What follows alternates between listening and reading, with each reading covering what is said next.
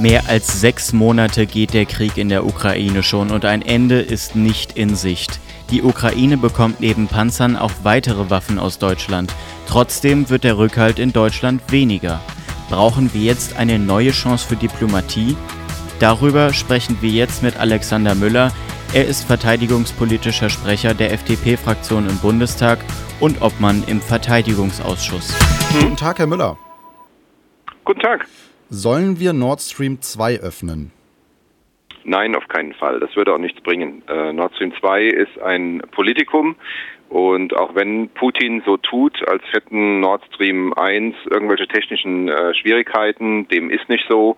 Man könnte problemlos in Nord Stream 1 äh, noch 80 Prozent der Kapazität nutzen. Man könnte auch die Jamal-Pipeline nutzen, die durch Polen geht. Die sind beide äh, unbenutzt. Wir brauchen kein Nord Stream 2. Aber Ihr Parteikollege Kubicki, der hat das ja vorgeschlagen. Äh, das hat er mal vorgeschlagen. Äh, Beschlusslage der FDP ist aber was anderes und Wolfgang Kubicki schlägt das heute auch nicht mehr vor. Wie lange ähm, wollen wir denn Russland noch sanktionieren? Ich meine, ein Stück weit wäre ja Gespräch über vielleicht auch dann Nord Stream 2 ähm, irgendwo auch Handel. Handel ist auch immer ein Stück weit Diplomatie. Ja, das haben wir ja jetzt äh, 30 Jahre probiert, Handel durch Wandel mit Russland, und wir sehen, ähm, was dabei herausgekommen ist. Ähm, was soll es bringen, mit Russland über Nord Stream 2 ähm, äh, zu verhandeln? Die werden dafür nicht den Krieg in der Ukraine äh, beenden. Wenn die das machen würden, äh, würde ich sofort mich an den Verhandlungstisch äh, setzen, aber ähm, das ist ja überhaupt nicht in, in Aussicht. Putin will äh, so tun, als würde er mehr Gas liefern, wenn wir ihm Nord Stream 2 endlich erlauben. Äh, das ist aber keine realistische äh, Option, wie ich ja schon dargestellt habe. Glauben Sie eigentlich auch, dass die Ukraine den Krieg gewinnen kann? Naja, die Frage ist, was heißt den Krieg gewinnen? Ähm, wichtig ist jetzt erstmal, dass die Ukraine in der Lage ist, äh, die Russen aufzuhalten. Die Russen gewinnen ja Meter für Meter und ähm, da muss die Ukraine jetzt erstmal selber in der Lage sein, äh, an der an Waffen, Waffenstillstand sozusagen hinzubekommen oder zumindest eine Demarkationslinie, wo sie den Angriff stoppen und immerhin äh, die Russen aufhalten. Das wäre schon mal ein Riesenerfolg.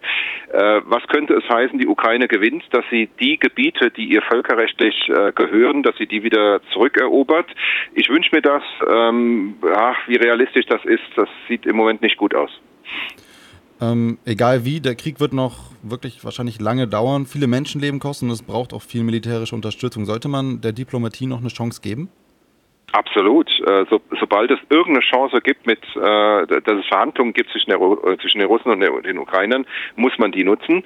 Das Problem ist, da wird überhaupt nicht verhandelt im Moment. Das ist, kriegen Sie mal Wladimir Putin an den Verhandlungstisch für den Frieden. Das ist im Moment die große Herausforderung.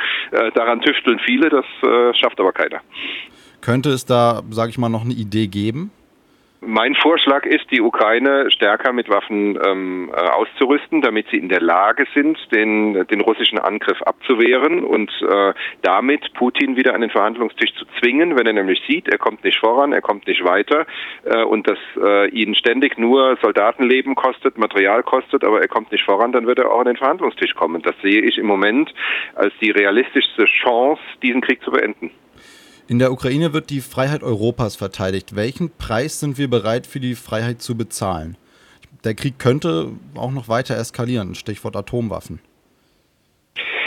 Ja, die äh, Option Atomwaffen halte ich im Moment nicht für ähm, realistisch, weil Putin natürlich weiß, was er damit äh, auslösen würde. Einen Atomkrieg äh, kann heute niemand gewinnen. Er könnte natürlich versuchen, rein in der Ukraine taktische Atomwaffen ähm, äh, zu nutzen, aber das würde ihm ja auch nichts bringen. Was hat er denn davon? Er will ja die Ukraine erobern und dann hat er ein nuklear verseuchtes Land. Ähm, äh, das bringt ihm ja nichts. Also insofern äh, halte ich jetzt ähm, Atomwaffen nicht für realistisch.